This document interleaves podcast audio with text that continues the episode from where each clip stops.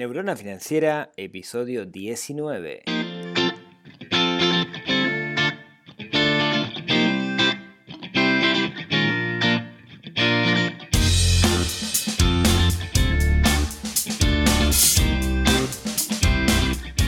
Bienvenidos al podcast de Neurona Financiera, donde hablamos de finanzas personales, donde hablamos de inversión, donde intentamos dominar el sutil arte del dinero y no que el dinero nos domine a nosotros. Miércoles 7 de noviembre del 2018, episodio 19. Estamos por llegar a los 20 de este, de este cosa, de este invento que es el podcast de Neurona Financiera.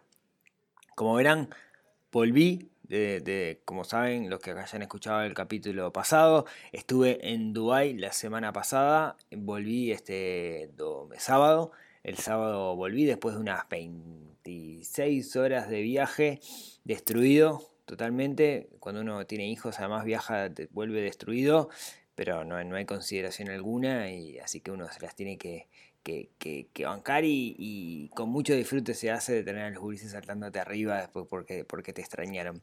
La verdad que como les decía, lo de Dubái fue una gran experiencia, ahora ya, ya pasada. Algunos problemitas de conectividad eh, bastante complicados ahí, pero, pero, pero nada, nada grave que no se pudiera subsanar. Y eh, por suerte volví.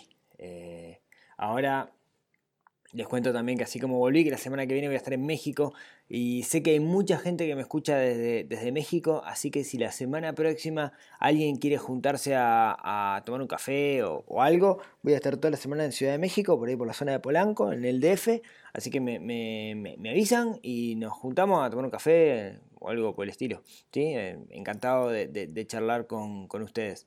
Sé que en Dubái no había nadie que escuchar el podcast, pero, pero en México sí sé que lo hay porque lo veo en las estadísticas, así que me avisan y nos juntamos. Y bueno, y después la otra semana, el 22, si no me equivoco, eh, voy a estar en Salto. Como ven, esto salta de, lo internacional a lo local. Voy a estar dando una charla de finanzas personales en, Salto, de la mano de la gente de República Fab, de la mano de la gente de Social Lab. No tengo mucha data todavía, pero después más adelante en el episodio de la semana que viene les, paso algunos, algunos detalles. Eh, ah, hablando de eso, aquellos que, tengan más experiencia que yo, capaz que tengan ganas de, ya que estoy por ahí un jueves, quedarme en las, en las termas. ¿Algún hotel o algo que me recomienden por ahí por, las termas, por salto? Avisen. Este, cero, nunca fui a las termas en mis 39 años de vida, así que cualquier recomendación es, bienvenida. Bien, vamos a arrancar, que esto ha sido preámbulo y todavía no, comenzamos y el tiempo vuela. Eh, el episodio de hoy me, lo vengo reflexionando hace tiempo. Saben que yo empecé a viajar, empecé a ir al, exterior por primera vez en el 2003, por trabajo me refiero, ¿no? Bueno, de hecho, eh, han sido contadas las veces que he viajado que no ha estado relacionado con, el trabajo. Mi primer viaje fue en 2003 a, Brasil, a San Pablo en su momento, por, por un periodo de un mes, y desde entonces no, he parado de viajar, no ha habido año que no haya tenido algún viaje. Y, eso me hace mm, reflexionar, reflexionar sobre qué tenemos la tendencia a quedarnos viviendo en el lugar donde, donde nacemos, al menos en este lado del mundo. Tenemos esa, esa tendencia, pero en realidad las barreras, los límites, hoy por, hoy se vienen borrando cada vez más. De hecho, la semana pasada en Dubái a mí me llamaba la atención porque prácticamente la mitad de la población son extranjeros que están viviendo en Dubái que están trabajando. Es lo mismo en Arabia Saudita. Más de la mitad de la población es gente que dejó su país, sus costumbres, su vida y se mudó a otro lugar. Y, quería charlar un poquito de eso, ¿no? de, ese concepto de, migración. En particular, desmistificarlo un poco y, bajarlo y, conversar, conversar, digamos. No tengo, em, no tengo la, certeza absoluta de, este tema. Nunca he tenido que, que emigrar definitivamente, sé que mucha gente sí. Entonces quería charlar un poco del tema, más que nada, ¿saben para quién? Más que nada para, esos gurises jóvenes que, están viviendo en un país y dicen, acá para mí no hay oportunidades, me quiero ir al otro, otro lado. Y quería desmistificar un poco ese, ese concepto y básicamente tirar el tema arriba de la mesa para que charlemos, que está muy relacionado con, con las finanzas, porque en realidad muchas veces tomamos la determinación de irnos a vivir a otro lado pensando en plata, digamos, ¿no? Y creo que, hay mucho más que, tener en cuenta, digamos. Em, creo que, lo, primero, lo primero cuando decidimos irnos a vivir a, otro país lo primero que tenemos que tener claro es que no es fácil, no es color de rosa, no, no, no es em, aquello que nos contaron. ¿Por qué digo aquello que nos contaron? Porque es, bastante normal cuando alguien se va a vivir a otro país, eh, que uno habla con esa persona y, en, el, en, esa, conversación te cuentan como que todo del otro lado es, es color de rosa. Y mucha gente toma las decisiones de, irse en función de eso. Y después cuando llega al otro lado, de repente no, no es tan así. Creo que el año pasado leía un artículo eh, en el país que hablaba de que, de que, bueno, hay muchos dominicanos hoy por hoy que han venido a vivir a Uruguay y que venían en realidad porque otros dominicanos le decían que acá era un mundo de oportunidades, que así a mí me va re bien en, en Uruguay. Y después se venían y terminaban trabajando en un supermercado cobrando dos mangos porque no había tanta oportunidad como los otros les decían. Entonces, tengamos en cuenta eso, ¿no? Tengamos en cuenta tengamos ojo con los comentarios que, nos hacen de afuera. ¿sí? Em, creo que, la decisión de irse a vivir a, otro país no es una decisión que puede ser meramente económica. No podemos tomarla simplemente con números, no podemos tomarla, el trabajo en el otro lugar va a ser mejor, entonces voy a recibir más dinero y voy a quizás gastar menos, entonces balanza comercial me da positiva, me voy a vivir al otro lado creo que no podemos tomar la decisión tan a la ligera. Creo que hay muchas cosas que, tenemos que ver en ese, en ese sentido. ¿Cuáles? Bueno, a ver, primero que nada, creo que, nos tira mucho el, relacionamiento que tenemos nosotros con la familia, con los amigos o con las costumbres de un país. Si, yo soy muy de la familia y, estoy muy ligado a mi familia y necesito ese contacto a diario, semanal, eh, creo que, el irse es algo bastante complicado, que, es algo que no le podemos poner precio, no le podemos poner valor. Lo mismo si soy muy de las amistades y lo mismo si tengo muy arraigadas las costumbres locales.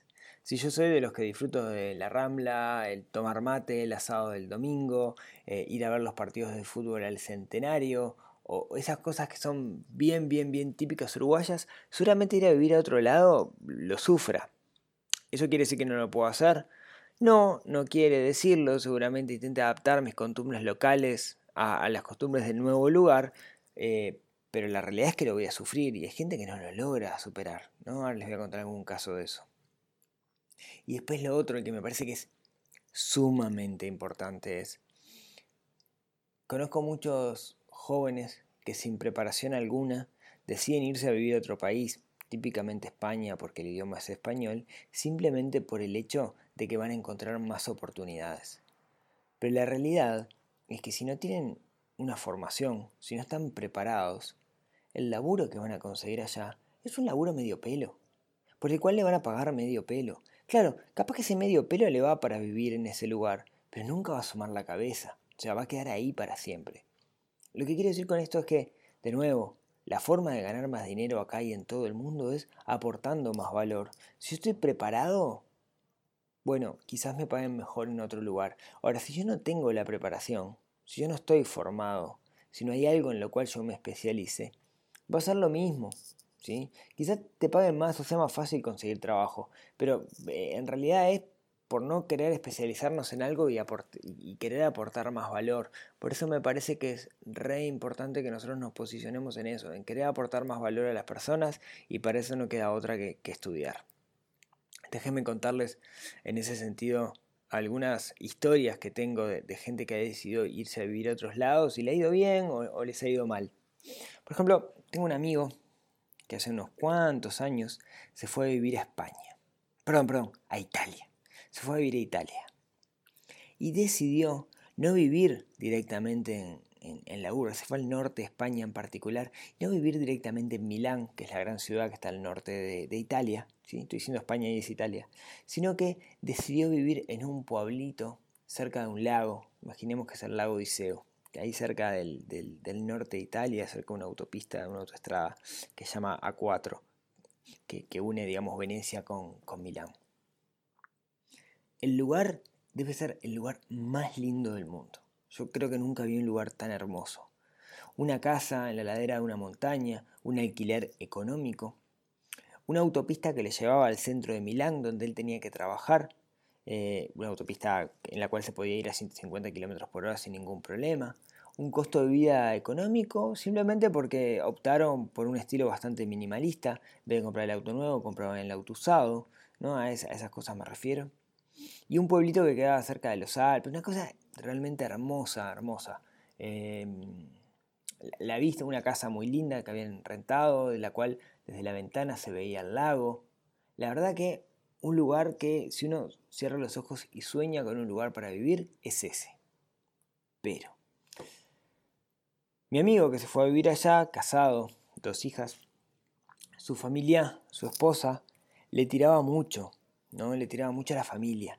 Ya extrañaba, extrañaba Uruguay. Y ese pueblito de Italia tenía un problema en particular, y era que, cosa que pasa mucho en los pueblitos de, Italia, ni siquiera hablan italiano, hablan un dialecto. Ellos pueden hablar italiano, pero entre ellos hablan un dialecto, porque ellos en realidad no eran Italia hace 200 años, eran una mezcla de, de lo que hoy es Austria, entonces ni siquiera hablaban español, digo, perdón, italiano, ¿no? Entonces, mis, mis, amigos que aprendieron italiano, que si bien no era su, lengua nativa, podían hablar y, hacerse entender bastante bien, empezaron a encontrarse un vacío dentro del pueblo, no lograron armar una comunidad. Eh, y eso, digamos, entró, entró a menguar. En caso particular este, eh, el que trabajaba, el que había conseguido un trabajo, porque, porque el trabajo, porque podía aportar valor justamente, no dependía de un título, sino del cargo, del, del, valor que podía aportar, no dependía de un cargo, logró conseguir un empleo en Milán. Entonces iba a Milán todos los días. Claro, Milán quedaba a 150 kilómetros, tenía que ir todos los días en, en, en, la autopista, si bien era poco tiempo. Él no estaban todo el día. Y lo que quedaba era mm, su esposa con, las dos niñas. Y intentaba vincularse con los vecinos, pero prácticamente no había extranjeros viviendo ahí, todos eran locales. En unas vacaciones se, vino para, la, esposa se vino para Uruguay con las nenas, porque le tiraba mucho a la familia y le costó mucho volver a Italia. Sí, le costó mucho porque mm, se dio cuenta de que en realidad el, valor, lo que más valoraba era estar con, su, familia, con sus costumbres, y en el otro lado se sentía sumamente hostil. Entonces, quería traer esta historia a colación porque me parece que eh, habla un poco de lo difícil que es. La, historia sigue, digamos, y mi amigo hoy está viviendo en otro lugar de Europa, eh, justamente porque nunca se, nunca se, pudo terminar de adaptar a, la, sociedad, a sus amigos Em, de, ese, pueblo, por más que después pudo construirse una relación con, gente uruguayo que estaba por ahí en la vuelta, pero se terminó yendo a otro país. ¿sí? Entonces, tengamos claro eso. Otra historia que les quería contar, totalmente distinta, es otro amigo que tengo también viviendo en España. Pero hizo un clic y dijo, yo me vengo a vivir a España, entonces no me voy a anotar al club de los uruguayos, no me voy a juntar con uruguayos, yo quiero ser un nativo más español. Entonces logró cortar todo el lazo que tenía con Uruguay. No le tira tanto la familia, no le tiran tanto los amigos, y se fue para allá y empezó un borrón y cuenta nueva y no toma mate y no hace nada, digamos, de lo que hacemos los uruguayos, hincha el Barça, le importa poco cómo le va la selección uruguaya, digamos que se vendió, pero al transformarse en un español, de cierta forma, eh, no, lo sufre. Sus hijas son españolas, no sienten para nada el lazo con, Uruguay, eh, y es también una forma de hacerlo. ¿sí? Claro, quería traer estas, estas historias, pues son dos, historias antagónicas de gente que se, que se, fue a Europa y me parece que valía la, vale, la pena comentarlos. Hoy estamos viviendo un proceso de, de, migración enorme, ¿no? En particular mm, lo que está pasando en Venezuela, en que muchos países de la región está lleno de venezolanos que están literalmente escapando de Venezuela. Tengo muchísimos amigos venezolanos, eh, profesionales súper bien capacitados, que están trabajando acá en Uruguay y, y me da miedo me da miedo que se empiece a ver como, ¿cierto? De hecho ya ha habido voces de gente que empieza a poner alarma por esto, ¿no? Y en realidad, en realidad, para mí es lo mejor que nos ha pasado mucho tiempo. O sea, que, que empiece a venir gente afuera hace que crezca la población en Uruguay, que es algo que necesitamos desesperadamente. Porque cuanto más población en Uruguay, va a haber más mercado y mejor va a crecer el, el, país. Así que a mí me encanta que esté lleno de venezolanos, está trayendo mucho conocimiento, está trayendo mucha experiencia, nos está haciendo crecer como país. ¿Qué pasa? Aquel que no está capacitado ¿no? aquel que, que, no tuvo la suerte de, poder enfocarse en aportar valor, se siente amenazado. Y tenemos que tener ojo con esa gente que se siente amenazada, porque no sé qué puede llegar a ser el, día de mañana. Así que yo, por mi parte estoy muy contento de que, esté viniendo tanta gente de, Venezuela. Acá tengo grandes amigos venezolanos. Yo, bueno, por mi trabajo un año que viví prácticamente todo el año en Venezuela, entonces tengo un lazo muy fuerte con, los venezolanos, con sus costumbres. Me encanta comer este, arepas, me encanta comer cachapas y todas esas cosas. Pero me pone, me pone, súper contento. Claro, los venezolanos que están allá tienen que tomar la decisión de irse por necesidad, porque realmente no se puede vivir por, el, por la inflación y por cómo, cómo está el país. Entonces, creo que, que, no siempre podemos tomar la decisión, a veces la decisión nos toma a nosotros. No es el caso de la mayoría de los que se van de Uruguay, que mm, los que están acá y se van, se van para allá es porque quizás tengan una percepción distinta de, de lo que es. Pero sepan que no es fácil, ¿sí? sepan que no es fácil. De todas formas, de todas formas, y, cuando pensé este podcast, este episodio, originalmente yo no, venía pensando en esto de la inmigración, cuando estaba haciendo mi tormenta de ideas para, armar el podcast salió. Yo quería hablar en particular de otros, em, de otra característica, digamos, que son lo, que se llaman los, los nómades digitales. No, me queda mucho tiempo, así que, porque me, me explayé demasiado hablando del emigrar. Los nómadas digitales son, em, bueno, yo no sabía lo que eran los nómadas digitales y cuando di la charla del TEDx, eh, al tiempito me llega un mail de un muchacho que me contó su historia y me dice, pa, mira, me gustó tu charla. Yo eh, trabajaba como diseñador gráfico, era jefe de diseño gráfico de una de las agencias de publicidad más grandes de Uruguay.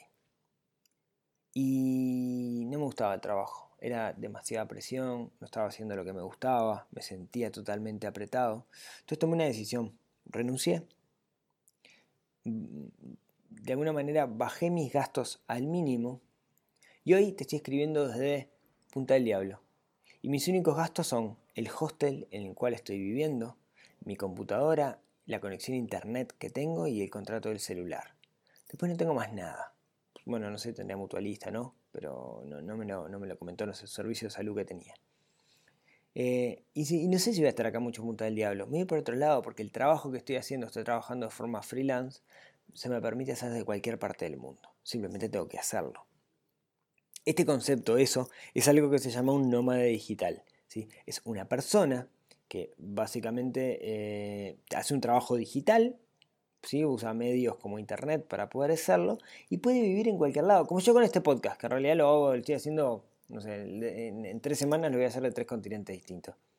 Entonces, claro, en este caso no, es mi trabajo, pero eh, ¿a qué voy? Eso es un nómada digital, alguien que trabaja, hace, genera algo de internet y lo hace para afuera. ¿Es, algo a seguir eh, para, muchos? Bueno, está bueno planteárselo. Está bueno preguntarse, yo en realidad quiero comprar una casa, conseguirme un trabajo de ocho horas, o en realidad quiero bajar mis gastos al mínimo y vivir de esta forma conociendo diversas culturas. No digo que sea para todo el mundo, pero hay gente que lo está haciendo y está bueno preguntarnos si se puede o si es algo que queremos hacer nosotros en nuestro camino. Creo que es sumamente válido. No es una opción que los niños o los adolescentes estén viendo hoy por hoy. Pero ¿por qué no? Porque es totalmente válido, se puede. Miren, yo conozco un caso, eh, les dejo el link en la, en las notas del, programa que me escribió también contándome su historia. Se llama Gabriela Zimmer, que Gabriela Zimmer es una enóloga eh, o sommelier, o bueno, no tengo claro si es enóloga o sommelier, le dejo el link en las notas del programa. Básicamente ella y su pareja son nómadas digitales. Trabajan de forma remota y están en varias partes del mundo. A veces están acá en Montevideo dando cursos sobre vino, a veces están en otro lado, por ejemplo ahora están en, Inglaterra. Les dejo el link en las notas del programa para que puedan seguir el laburo que hacen. En particular, si les gusta el vino, les, les va a encantar. Y, es alguien de Uruguay que lo logró, que está viviendo de esa forma. Entonces tengamos presente que se puede, cuesta, hay que cambiar la cabeza, hay que cambiar el chip y hacer las cosas totalmente distintas.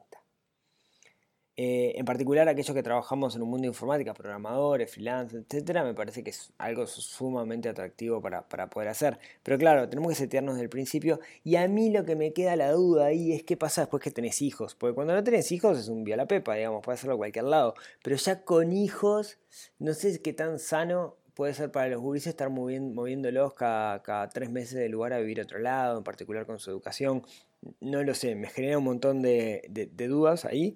Eh, tampoco soy experto en la materia, pero bueno, eh, es la, duda que a mí me surge.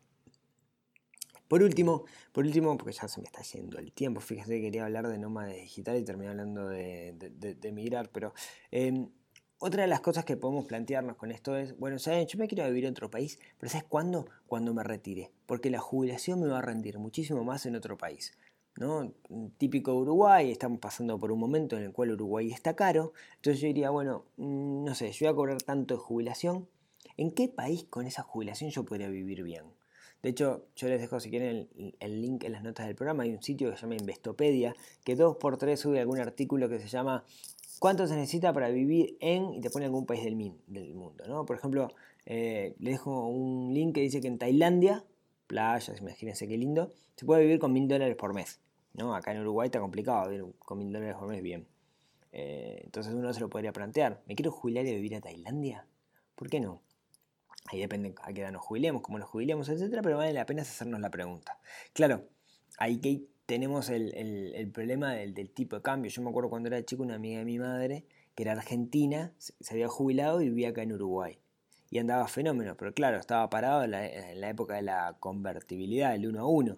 Cuando eso se fue, se hizo pelota el 1 a 1, ella seguía cobrando y no le daba para vivir acá en Uruguay. Entonces tenemos que tener también un poquito de cuidado ahí con, la moneda. Bueno, eso era más o menos lo que yo quería contarles el día de hoy. Quedó medio entreverado, pero si tuviera que hacer una conclusión de esta es... No podemos tomar una decisión de emigrar o irnos a vivir a otro país solamente por carácter financiero. Como todo, tenemos que ver todo el conjunto. Tenemos que pensarlo en un montón de cosas. Tenemos que pensar qué es lo que a nosotros nos, nos hace feliz, cuál es nuestro norte, si nos faltara la familia, qué tan importante sería para nosotros, qué, tan, eh, qué tanto podría sobrevivir yo si, si me acostumbrara a vivir con, desconocidos y tuviera que armarme desde cero. Entonces, pensemos todo eso, ¿sí? Y sobre todo, no, transmitamos la idea a la gente joven de que en otros lados es fácil, porque realmente no lo es. O sea, yo he visto en, en primer mundo gente que la pasa muy mal, porque no es fácil. Y ahí la clave, como siempre, es la formación. No solo actitud, que es súper importante la actitud, pero también la formación. ¿Qué tanto valor yo puedo aportar? ¿Qué tanto sé? ¿Qué tanto conocimiento tengo? Entonces tengamos presente eso, eduquemos en eso a las generaciones más jóvenes, que está bien irse a vivir a otro país si es lo que quieren, pero que no es fácil y que estemos preparados, preparémonos. Ahora, estamos preparados para otro país, seguramente también estamos preparados para el nuestro, no lo sé, depende de lo que uno haga. Entonces tengamos eso presente. Bueno, muchas gracias como siempre por, por haberme escuchado hasta acá. Estos son todos mis, mis, delirios y mis reflexiones con, con. Nos vemos la semana que viene, esta vez en mi caso particular desde México. Recuerden que si alguien por allá, me pegue el grito. Y como siempre, muchísimas gracias por las 5 estrellas en iTunes, muchas gracias por los comentarios en, en iBox, muchas gracias por agregar a sus bibliotecas en Spotify, que eso hace, ayuda a que sea más conocido el, podcast y eso me viene a mí súper, súper, súper bien. Por los comentarios en el blog, por todo lo que sean, cuéntenle. ¿Saben qué? Hoy cuéntenles un amigo del podcast si tienen ganas, les dicen, no sabes lo que escuché de mañana, un poco de hablaba de emigrar, que era medio golazo. Pero hay otros que están mejores, cuéntenle lo que ustedes quieran. Y como siempre, nos vemos el próximo miércoles en un nuevo capítulo, en un nuevo episodio, en una nueva de esta cosa extraña que se llama el podcast Neurona Financiera. Hasta el próximo miércoles.